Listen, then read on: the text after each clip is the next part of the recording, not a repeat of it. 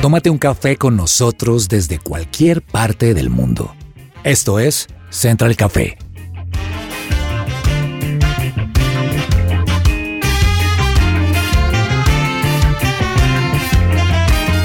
You make me shake, Holy Spirit. You make me shake. Hola, hola, ¿qué tal a todos? Un gusto saludarlos. Central Café ha iniciado nuevamente y ustedes sírvanse por favor su bebida preferida. Bien calientita, bien deliciosa, aunque por estos tiempos de verano también se toma fría. Ha tomado fuerza ahora Diana el frappuccino, que es capuchino, pero frappé. Frappé. Sí, también, pero los juguitos, así con este verano es complicadito el café, aunque mi mamá dice que con calor, lluvia, frío, el café siempre es bueno para despejar la mente, para tener un momento con uno mismo, con Dios, ¿por qué no? ¿Y cómo se toma el café Loreni en Bogotá? Caliente. Calientito. Claro que sí, porque con el frío bogotano, qué más rico que un café caliente. A mí me gusta el tinto, me fascina.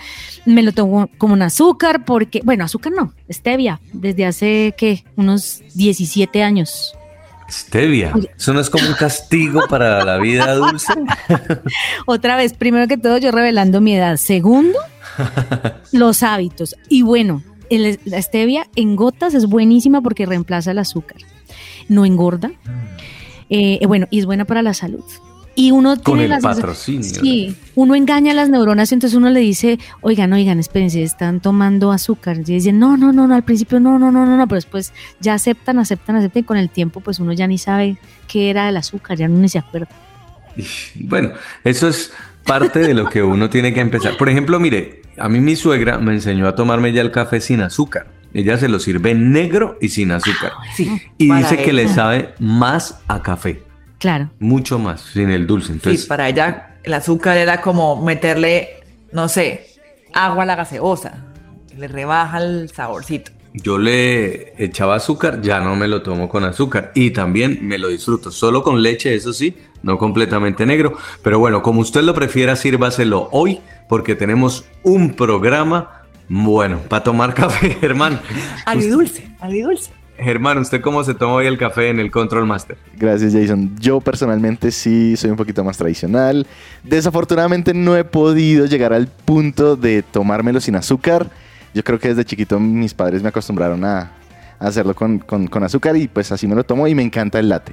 La verdad me encanta Oh. el latte. Un tip que aprendí cuando vivía en Italia y es que el latte se toma hasta las 11 de la mañana. Después del mediodía, si usted pide un cappuccino en un restaurante en Italia, uno no se lo van a dar y si se lo dan lo mira feo, porque la leche es para la mañana y no para la tarde. Un Ok. expreso después de la comida. Aliste su café porque estamos empezando hoy programa.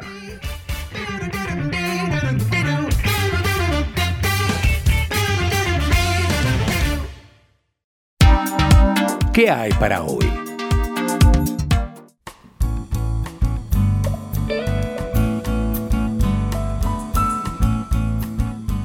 ¿Ya conoces la nueva propuesta educativa? Colegio We Dream, We Do. Soñamos, hacemos, donde potencializan de manera personalizada la espiritualidad, el inglés conversacional, las habilidades emocionales y el pensamiento crítico del estudiante. Si quieres más información, contáctalos al 314-352-3891.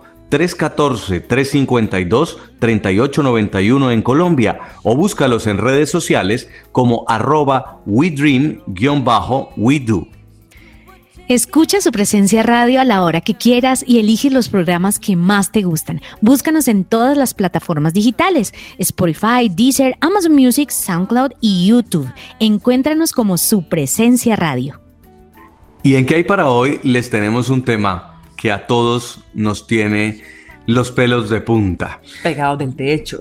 Así le pusimos a este programa, dólar por las nubes. Y es que estamos en un contexto de alta inflación, escasez de recursos, interrupciones en la cadena de suministro, La bolsa de valores en espiral. la guerra de Rusia en Ucrania. Eh, Entonces todo esto ha terminado afectando la moneda latinoamericana. Finalmente el hecho de que las grandes potencias estén atravesando por crisis también se refleja en el dólar y en la moneda latinoamericana. Esto sumado a en tres países los cambios políticos, eh, particularmente en Chile, donde acaba de llegar el nuevo gobierno de Gabriel Boric, un gobierno de izquierda, en Colombia, donde ha ganado el presidente Gustavo Petro para asumir el poder el próximo 7 de agosto, y en Brasil, donde habrá elecciones presidenciales en octubre, que el actual presidente Jair Bolsonaro de derecha se enfrenta a Luis Ignacio Lula da Silva de izquierda, quien está favorito en las encuestas y muy por encima.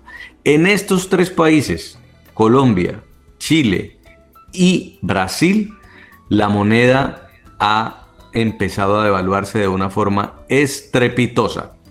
¿Qué nos concierne a los colombianos? Pues que nunca habíamos visto que el dólar empezara a tocar el límite de los 4.400. Y hay quienes piensan que la cotización podría llegar al nivel de 5.000 durante las próximas jornadas. Al menos para nosotros, eso es impactante. Claro, porque hay dos cosas de verlo. Eh, hay quienes ganan y pierden con esto. Quienes ganan, entre comillas, el campo. El café, las flores, los que exportan, les va a llegar mucho más dinero. Entonces esas mil toneladas que vendían, esa cantidad de flores en San Valentín, les va a llegar un juguito más. Sin embargo, por ejemplo, los fertilizantes son más caros porque son extranjeros. ¿Quiénes pierden? Pues la mayoría de personas. El, el, manufacturero, el comerciante, quienes importan, ya lo que van a importar, pues lo que importaban a tres mil y pico, ahora a 5 mil pues lo van a tener que vender más caro y quienes terminan pagando lo caro, los consumidores normales. Es decir, de a pie. depende de donde usted esté. Si usted es de los que en este momento exporta rosas a Estados Unidos, está hecho, porque le están pagando esas rosas a un dólar mucho más alto. Pero si usted es de los que vende iPhones o Nintendos en el comercio del centro y usted le toca importar esos eh, productos tecnológicos que se cotizan en dólares, pues usted está fregado porque toca subirle al precio. Y al final, ¿quién es el perjudicado? Pues el consumidor. Y en un terreno más banal, pues los turistas que quieren salir del país a unas vacaciones corticas, pues imagínense, si ustedes antes se gastaban, no sé, 5 millones en un viajecito de Bogotá a Miami, tres días, pues ahora se le va a duplicar ese gasto con ese dólar tan grande, tan alto? Pues con esta alza, aunque todavía se cree que es producto de la especulación, hay muchas personas que están preocupadas. Loreni, ¿usted qué ha podido encontrar sobre este tema del dólar costoso? Yo solo sé que me encantaría que el dólar volviera a estar en 2600. es un gran recuerdo. O sea, es un recuerdo tan lindo. hay unas fotografías, hay un álbum fotográfico tras ese dólar a 2600. hay risas, hay, hay recuerdos, hay viajes a Disney, a, Cartagena, en fin, eh, todo eso. Pero no, lo que he escuchado es que efectivamente se va, a subir muchísimo y que la gente que tiene deudas en dólares está corriendo, está preocupada. Yo no sé qué están haciendo los bancos en este momento para ayudar, dar una opción a las personas que tienen deudas en dólares. Pero es preocupante. sí, claro, para entender por qué está pasando es porque mucha gente cuando se siente nerviosa porque vienen cambios, porque hay tiempos de crisis o los vislumbran, se refugian en las monedas más seguras. Entonces la gente compra oro o compra dólares. Y cuando se empiezan a comprar más dólares, lo que pasa es que empieza a encarecerse el dólar. Pero lo que está haciendo encarecer el dólar, además por supuesto de la crisis económica mundial y todo, en Colombia es que la gente misma está... La especulación es peligrosa, tan peligrosa como que una cadena de WhatsApp en los días después de las elecciones, lograron que las casas de cambio se quedaran sin dólares. Y eso también afecta el Mire, mercado. yo aquí estoy revisando el diario de la República y uno pudiera decir que si es por el fenómeno mundial, todos los países estuvieran perdiendo igual, pero no. Fíjese, el peso colombiano frente al dólar en el último mes ha perdido el 11,22%. El peso chileno 7,18%. Pero por ejemplo, el peso mexicano 1,23%. O el real brasileño 2,84%. Entonces, ¿qué tiene de diferente Colombia que perdió el 11,22%? Es que estamos tomando decisiones en medio del desespero, en medio del pánico. Hay gente en este momento, y no se lo pierdan en otro programa que vamos a tener sobre las viviendas, que está también comprando viviendas en Estados Unidos para poder salvar sus ahorros o su patrimonio ante el temor de que lo peor pudiera venir. En momentos que desconocen, porque a veces se les olvida que acá también estamos en momentos difíciles, acá hay una crisis inmobiliaria, acá hay una falta de viviendas, por lo tanto, las casas y apartamentos están por las nubes, por encima del precio normal del mercado, al punto de que mucha gente habla de una burbuja inmobiliaria, no como la del 2008, pero sí una burbuja inmobiliaria. Entonces la gente, colombianos, por ejemplo, nos pusimos en la lista en el top 1 de las nacionalidades latinoamericanas comprando propiedades en Miami cuando el mismo gobierno de Biden dijo que es el epicentro de la crisis inmobiliaria de los Estados Unidos, comprando casas carísimas que probablemente en unos años no cuesten eso o les va a costar lo mismo por muchos años. Entonces no va a haber una ganancia y lo que están haciendo es que están eh, dándole carbón a esa crisis en la ciudad. Pues vamos a hablar hoy con un experto, con un experto financiero, con un economista, que nos aclare un poco más el panorama, que nos diga qué hacer, porque sí es importante, por supuesto, ser prudentes, saber qué hacer con nuestro dinero, no ver que nuestro patrimonio se esfuma, que nuestro ahorro de tanto tiempo se vaya a perder, pero también ser conscientes de qué es lo que está pasando para tomar decisiones basadas en certezas más que en emociones.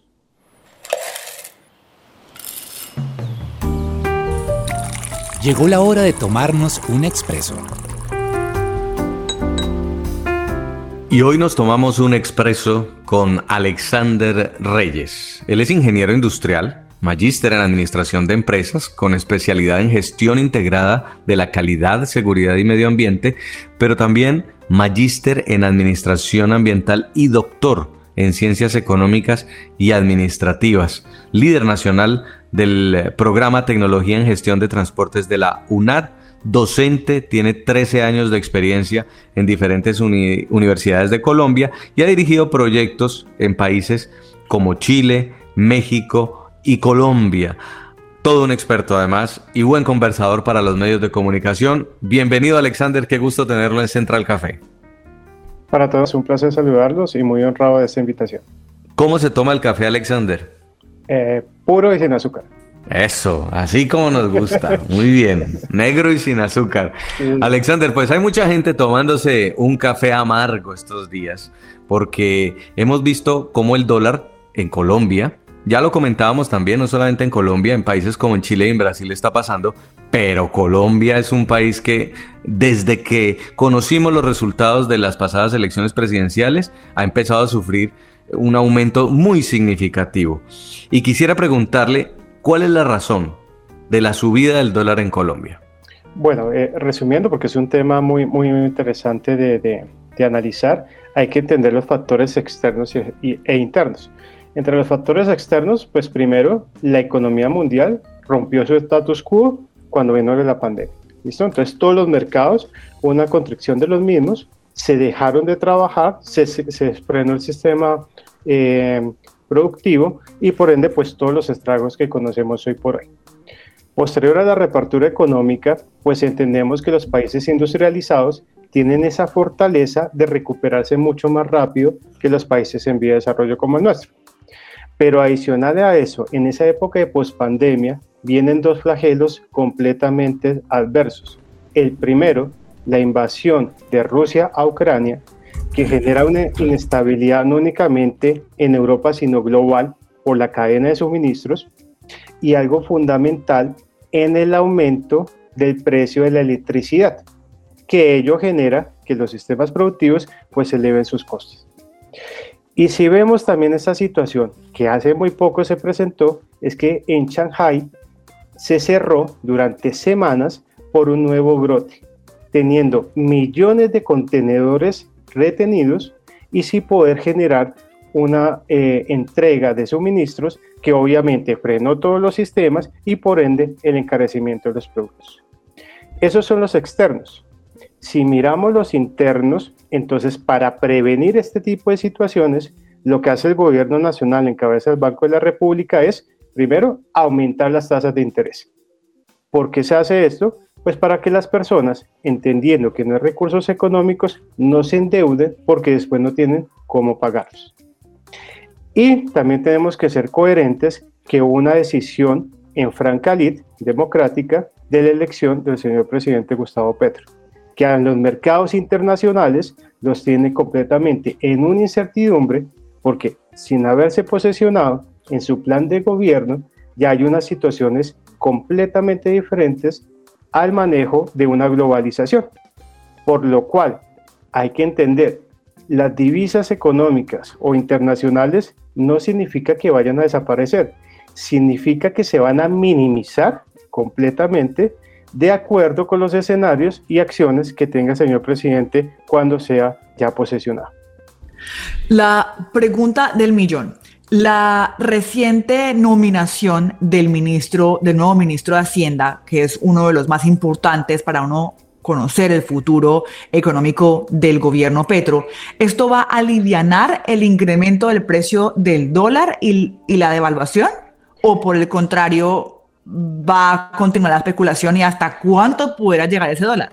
Bueno, hay que entender los, eh, los factores lo siguiente. Primero, a todos los países del mundo nos está afectando la inflación.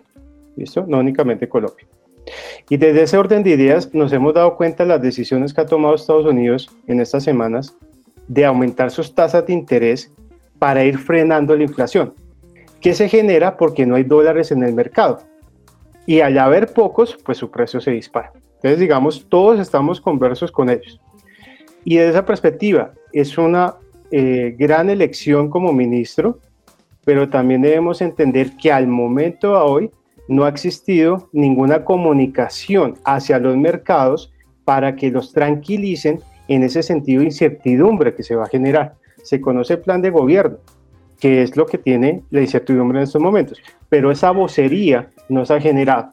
Ahora bien, en el primer trimestre, los primeros 100 días que siempre se hace como, como las revisiones del mandato, ahí en ese sentido es donde se va a empezar a entender cuál es el comportamiento dinámico de las acciones del señor presidente y con ellas, pues entender que si bien es cierto, el ministro tiene todas las competencias del tema, también debe seguir las órdenes del señor presidente. Ese proceso de esos tres meses es lo que a los inversionistas les aumenta la incertidumbre y con ello también las acciones que se van a poder disponer. Pero menciono nuevamente, si se van a seguir haciendo generación de recursos y de inversiones, pero obviamente en un porcentaje completamente mínimo a lo que hemos conocido anteriormente. Alexander, lo que todos nos preguntamos y lo que la gente de a pie, como decimos aquí en Colombia, nos estamos preguntando es, ¿qué vamos a hacer? ¿Cuál va a ser el panorama del futuro económico? y cómo debemos comportarnos, no solo en cuanto a nuestras decisiones económicas, ¿qué cree usted que debemos hacer? Bueno, pues primero que todo, entender que esta situación no es de meses, es de años. Quiere decir que la contracción económica viene prácticamente 2022 y dependiendo la dinámica de las situaciones que está sucediendo ahorita en Europa entre, entre Rusia y Ucrania, pueden ampliarse hasta el 2023 la estabilidad de los mercados vendrían ya para el 2024. Entonces, yo conociendo ese horizonte y de lo que viene, pues yo debo prepararme también eh, económicamente, independientemente de la cantidad de recursos que yo reciba mensual. En ese orden de ideas, ser prudente con el manejo y administración financiera. Entender también que si los precios están ahorita altos de la canasta familiar y todos estamos completamente afectados, tienen que haber sustitutivos de la alimentación mientras el gobierno nacional vaya tomando medidas para subsanar internamente. Y adicional a ellos, pues entender que no nos podemos endeudar en estos momentos. Si se dieron cuenta ahorita, el Banco de la República aumentó las tasas de interés de la, de la mayor manera posible, precisamente para frenar de, de, de, alguna forma la inflación, siendo una de las, más eh, de, la, de, las menores en Latinoamérica, ¿no? En ese, en ese orden de ideas. Pero eh, que las personas no vayan a malgastar sus recursos. Sí. Y también desde ese punto de vista, y obviamente somos seres humanos, tenemos gustos, tenemos afinidades, pero en este momento es saber manejar los recursos, no hacer compras por, eh, por, por, por impulso o por capricho, que es un escenario muy habitual para nosotros, tener cuidado con, con en este caso, pues el, último día eh, sin IVA que viene en diciembre, que sean compras inteligentes, no endeudarse, pues digamos, es un sistema que conocemos que compran vehículos, terminan pagando el doble de vehículo a, a, los cinco años, o se compran un celular de 6, 7 millones de pesos y sus ingresos son completamente mínimos versus la capacidad adquisitiva que se tiene. Entonces, en ese sentido, eh, debemos entender también cómo manejar nuestros recursos y poder visualizar en los primeros 100 días cómo se genera. Ahora, la persona que tenga la posibilidad económica, pues en vez de tener su dinero debajo del colchón o en un marranito, compre dólares, porque el dólar se va a seguir aumentando. Eso era lo que quería preguntarle, porque justamente, pues en economía se enseña a diversificar el portafolio, a no tener todos los huevos en una misma canasta. Y eso es importante porque se termina usted equilibrando. Por ejemplo, a mi esposa le pagan en dólares, a mí me pagan en pesos. Al final, si sube o baja el dólar, nos equilibramos porque por alguno de los dos lados terminamos eh, teniendo el ingreso financiero de casa seguro. Pero eh, eso debieron haberlo hecho muchas personas hace rato. Tener una parte de sus ahorritos en dólares, otra parte en pesos, otra parte en inversiones. Pero este momento, cuando el dólar va 4.400 y para arriba, Alexander, ¿usted cree que sea el momento para comprar dólares? ¿Qué, ¿qué le dice usted a la gente que tiene esos ahorros, ese, eh, ese patrimonio y que de pronto está tomando esa decisión? Porque la gente está desesperada sacando como sea su plata del país y esto también, una fuga de capitales podría ser negativo. Completamente, y, y, generaría una, un una, una situación adversa al sistema económico nacional. Entonces, también debemos visualizar es que el dólar no está llegando a su tope máximo histórico, sino que seguirá aumentándose. Ya se, establece que prácticamente puede llegar en días a 5 mil a cinco mil pesos. Entonces, si sigue esta tendencia, debemos entender lo siguiente. En las balanzas de pagos de cada país, que es sus ingresos y sus egresos, para, para colocarlo en perspectiva, pues un país industrializado se va a recuperar muchísimo más rápido, pero nuestra deuda externa, que es lo que mencionaba ahorita, ahorita puntualmente, es que está en dólares y nosotros tenemos son pesos. Inmediatamente se incrementa de manera exponencial ese valor y al generarse esa deuda seguirá aumentándose la inflación. Entonces, conociendo estos parámetros, desafortunadamente el precio del dólar solo por estos escenarios dinámicos al corte de hoy seguirá aumentando el precio. Posterior a la posesión del señor eh, presidente electo y a sus disposiciones en los primeros 100 días, podrá seguir aumentando. Esperemos que no, pero es una situación que debemos conocer también y visualizar a corto plazo. Alexander, ¿qué hace una persona que tiene deuda en dólares? Es complejo el tema, porque lo digo también por experiencia cuando, cuando estudié la, el, el, doctorado y, y, me tocó asumir esa, ese, ese valor adicional. Lo que se tiene que desarrollar es, primero, tratar de minimizar los impactos o la cantidad de pagos para, para no extenderse en, en, en los periodos de, de, de, generación económica y o reorganizarlos en no solo una, una deuda y empezar a abonar también a capital, ¿no? Recordemos que cuando nosotros hacemos los pagos, hacemos pago primero intereses después de pagar los intereses, se empieza a abonar a capital, ¿no? Entonces lo que se trata es que se pueda pagar la cuota como es y después genere pagos a capital.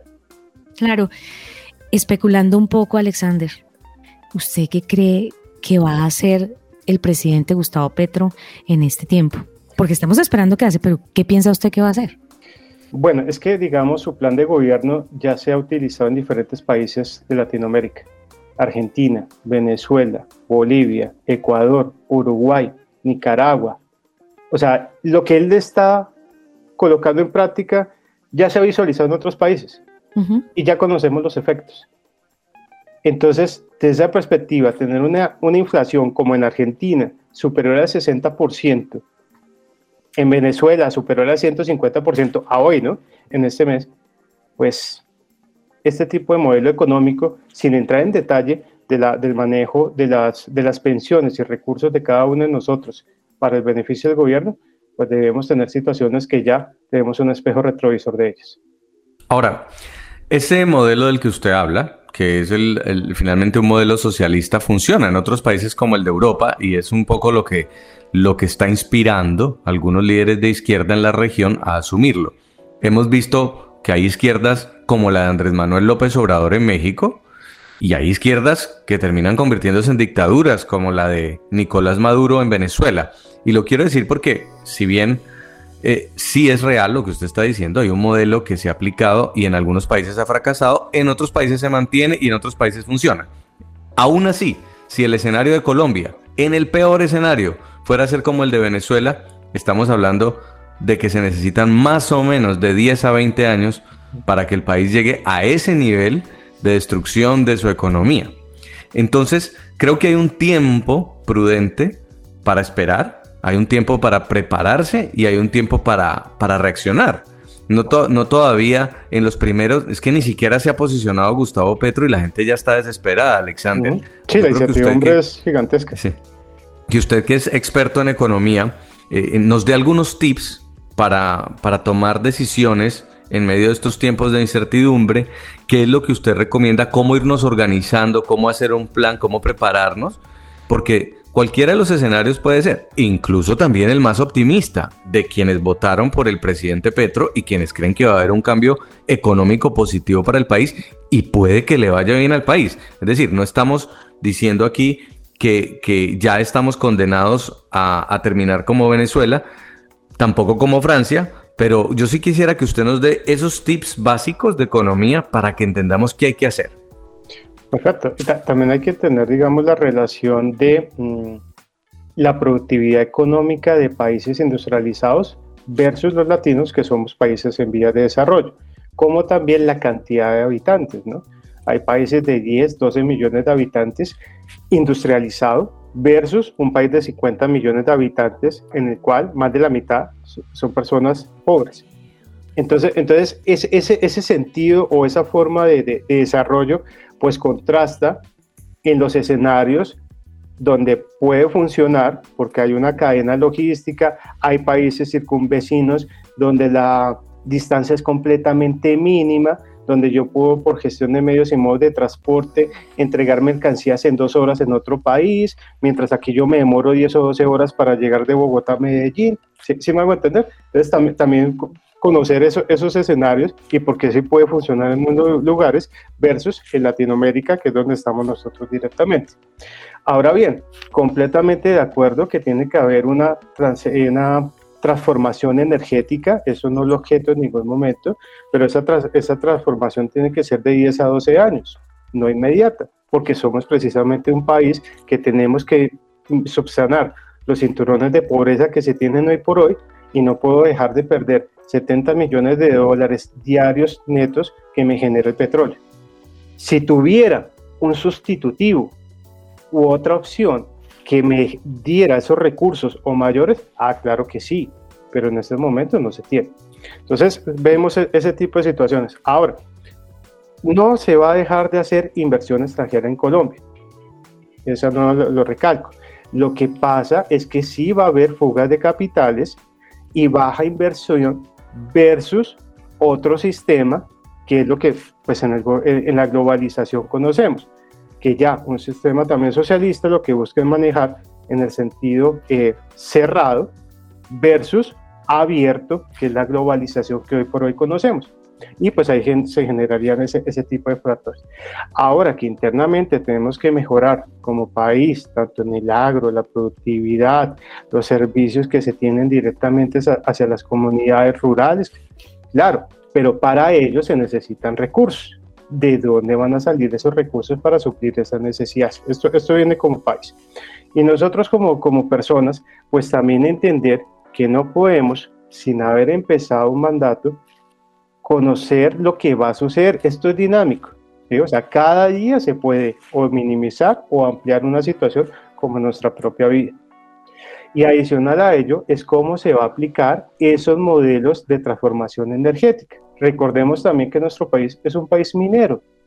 ¿Qué vamos a hacer para los recursos económicos que se generan en la minería podamos tener otros que me den igual o mayor cantidad neta para generar una estabilidad en el país? Pero si no los hay y quito la minería y quito el petróleo, pues desafortunadamente los recursos no van a ser apropiados. ¿Cómo se recuperó hoy Venezuela? Manejando petróleo explotando petróleo directamente. Esa ha sido la recuperación que ha tenido eh, económicamente Venezuela en estos momentos. ¿Cómo está Rusia hoy? Porque Rusia es uno de los países más fuertes del mundo, apunte petróleo. ¿Cómo se recuperó Estados Unidos de la situación a inicios de los 2000? Apunte de petróleo con el fracking. Sí. Pues bueno, Alexander, esperemos, esperemos que esos escenarios que usted nos ha pintado y que nos ha planteado, pues traigan mejores cosas, aunque un cambio no siempre significa algo bueno. Lo cierto es que cambios van a venir y cambios van a haber. Pero creo que parte de lo que, de lo que me queda de esta conversación es que tenemos que empezar a diversificar el portafolio, a tener las inversiones en diferentes formas. Eh, si usted va a tener algún dinero, téngalo en Colombia y también téngalo afuera. Tenga también la posibilidad de no endeudarse en este momento, reducir los gastos en casa, nada de gastos caprichosos, porque todo eso finalmente, lo que son deudas, pues es plata que usted no tiene y que va a tener que conseguir.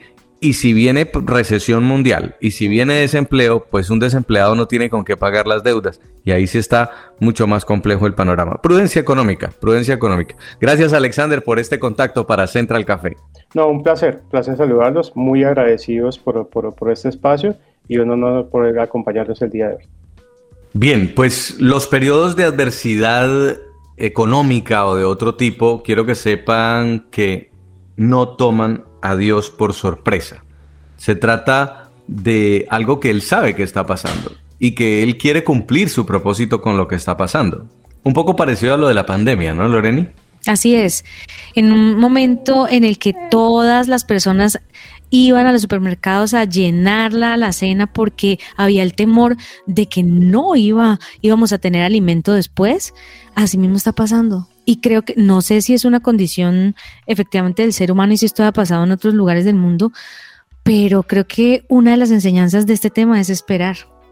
Y yo creo que en estos tiempos ustedes deberían tener una respuesta clara a la presión. Claro que sí. Hay una, una cualidad que tiene o que debe tener un, un cantante en escena.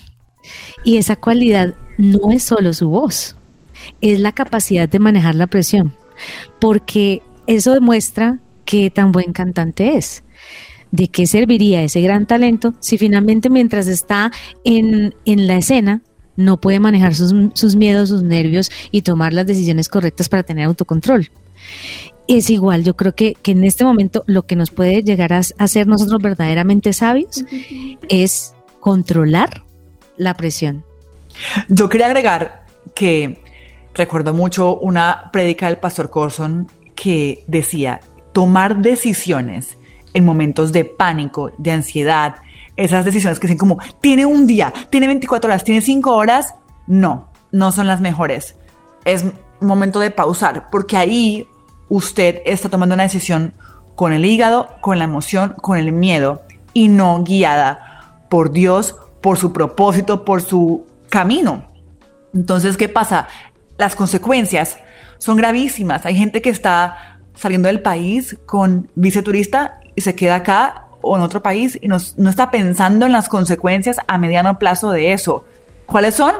Termina siendo ilegal, pierde su visa de turista, se queda trabajando ilegal acá por siempre o se expone a una deportación y se le acabó su viaje, se le acabó ir a Europa porque no lo van a recibir porque está ya vetado en migración en todo el mundo o gente que está poniendo en peligro el patrimonio, gente que está poniendo en peligro el futuro de su familia, la educación de su familia, ver a su familia extendida, no volver a ver a su mamá. Entonces, todas esas decisiones que toman eh, así con miedo no son buenas. Hace poco me llegó un- una, una recomendación, entre comillas, que decía, véndale su apartamento a tal inmobiliaria que se lo compran, y se lo compran barato, pero es para que suba la plata, porque ellos hacen una cosa que no sé qué con el banco. Nada más la explicación a medias era como peligro, esto es un fraude, se están aprovechando de la gente desesperada y están desfalcando a los bancos. Eso es peligrosísimo, es casi que sálgase quien pueda del bote y no importa si usted hunde el barco grande. Y eso no está bien. Entonces mi llamado también es un poco a pausa, piense y no se deje contaminar, porque precisamente toda la especulación que está dando ahora es precisamente gente que escribe con miedo y que manda recomendaciones entre comillas que terminan siendo una cosa terrible y haciéndole todavía más daño de lo que supuestamente hay en nuestro país. Y seis consejos que me encontré aquí y que nos van a servir. Primero, saber que estamos trabajando para el reino de Dios. A usted le puede ir bien, le puede ir mal en la tierra, pero usted está trabajando es para el reino de Dios. Si usted decide quedarse en Colombia, irse, usted está siempre enfocado en cumplir el propósito de Dios. Entonces sepa que eso primero que todo. Si se hace tesoros en la tierra, está mal. Sus tesoros tienen que hacérselos en el cielo. Segundo, trabajar. La Biblia enseña que para ganar el sustento hay que trabajar. Entonces hay que seguir trabajando. No es tiempo de caer en apuestas, ni de jugar la lotería, ni de mirar a ver dónde está la mejor ganga. Seguir trabajando y seguir ahorrando. Tercero, orar. Hay que orar con perseverancia en estos tiempos. Es importante orar para que se cumpla el propósito de Dios. Y aquí escuchamos a Emilia. Parte del propósito de Dios es también Emilia. Y yo le contaba a Diana que hay cuatro áreas en la vida, ¿no? El área laboral, el área familiar, el área espiritual y el área sentimental. Y a lo mejor el área laboral o el área financiera puede quedar en pausa, puede usted no ver crecimiento, pero va a haber crecimiento en otras áreas, como en el área familiar. Usted va a ver que su familia se está expandiendo, o usted va a ver que su relación sentimental se está expandiendo, o que su área espiritual está creciendo. Entonces, no necesariamente estar en una sala de espera es estancarse. Se estanca un área, pero las otras van a seguir creciendo. Y me quedo con esa parte de la Biblia en la que Dios nos dice que si Él viste los lirios del campo Wow. y alimenta las aves, cuánto más no lo hará con nosotros, ¿no? Cuánto más Él nos ama. Entonces, Impresionante. no y la otra se palabra, en el mundo tendréis aflicción, pero confiad, yo he vencido al mundo. Y creo que esa es, la palabra de Wow. esperanza más grande de parte de Jesús, que sabiendo que tendríamos aflicción, nos llama a confiar. Muy bien, vamos a la pausa y ya regresamos con el café con la tía.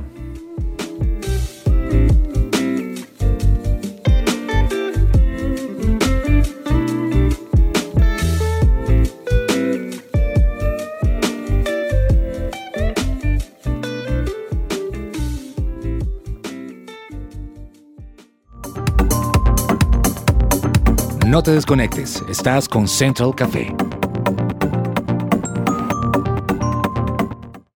Escuchas su presencia radio. Regresamos a Central Café.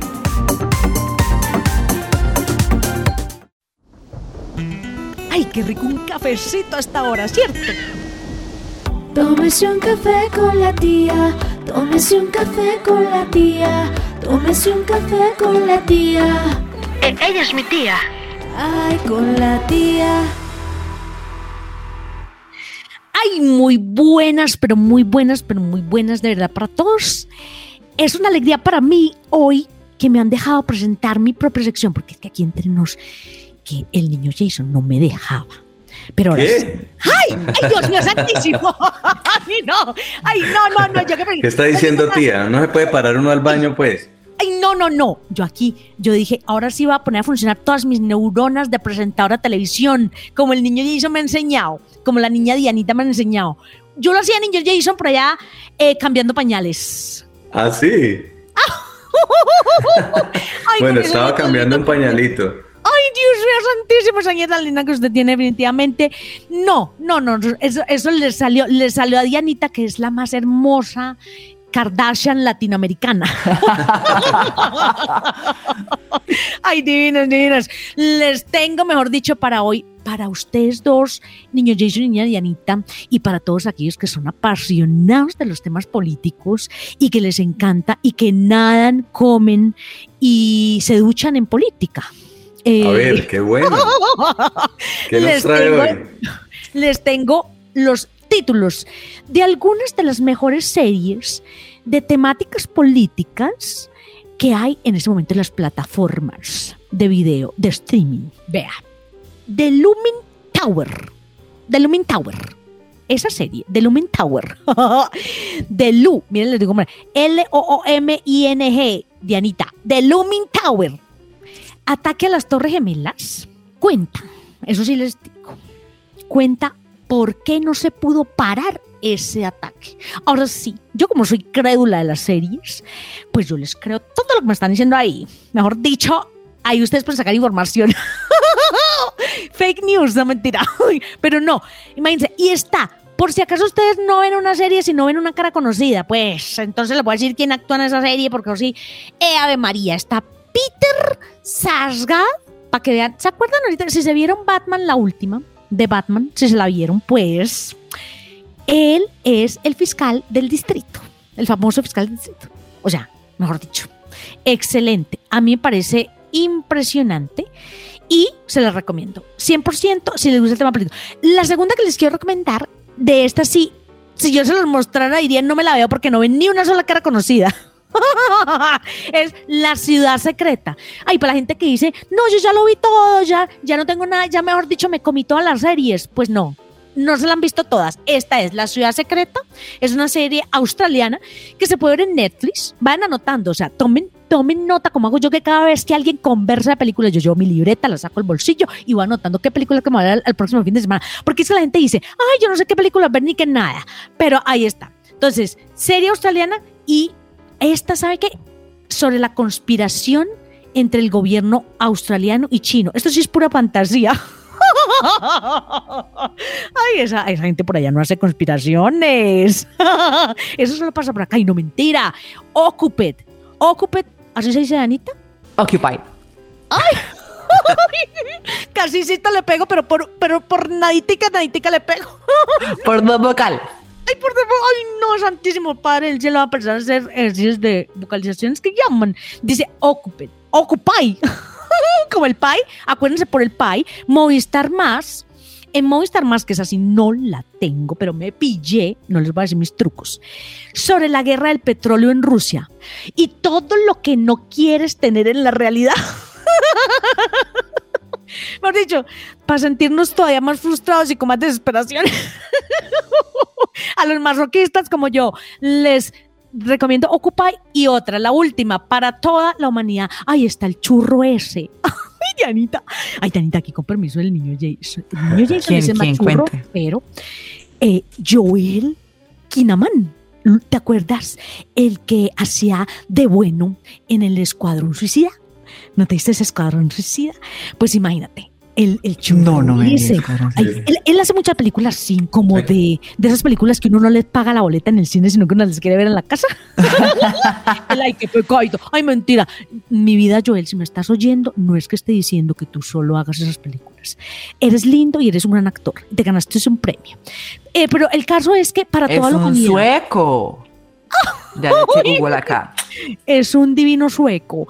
Y esta, es- esta sí me gusta más porque es una historia alternativa eh, sobre mm, qué hubiera pasado si, si los primeros en llegar a la luna no hubieran sido los, los gringos, sino los soviéticos. Está muy bien hecha. Ahí tienen para que se distraigan. Si tomaron nota, pues entonces esta está en Apple TV. Mejor Ay, dicho, Dios. para subir la ansiedad. Apenas. para elevarla hasta, hasta allá, hasta por encima del universo. Mejor dicho, con cafecito a bordo, con crispeticas. Ay, ¿sabe qué me encanta? Mira, café con empanada. o, ¿sabe qué? Al pegado del arroz, echarle café. Ay, me Ay, encanta. no, ¿Qué? ¿qué es esa ¿Qué? combinación tan rara? Ay, a mí me fascina. Entonces, pegado de, de la olla el arroz, café, uno le echa el poquito café para despegarlo. Y la serie del churrito de Joel Kinnaman, ahí está. ser. ¿Saben qué es lo peor? Yo le escuché esto a la mamá de mi mejor amiga. Yo pensé que era una cosa de ella nomás. O sea, esto es como que hay un grupito que hace esa cosa. Ay, pobrecita, ya creyendo que había hecho la primera cosa original en su vida. y se la acabo yo de robar. Estos sean mis recomendados. Los amo, muaques, muaques. Bueno, y entonces ya sabes, si uno ustedes no tiene tiempo para andar buscando qué serie verse cada fin de semana, pero llega el domingo y usted quiere ver la serie, tome nota que la tía le da los mejores. Hasta aquí el programa de hoy. Esperamos que les haya gustado. No se pierdan nuestro siguiente podcast. También los invito a que lo escuchen, comprar, vender o arrendar en tiempos de incertidumbre. Un abrazo para todos. Gracias Loreni, gracias Diana, gracias Germán y que Dios los bendiga.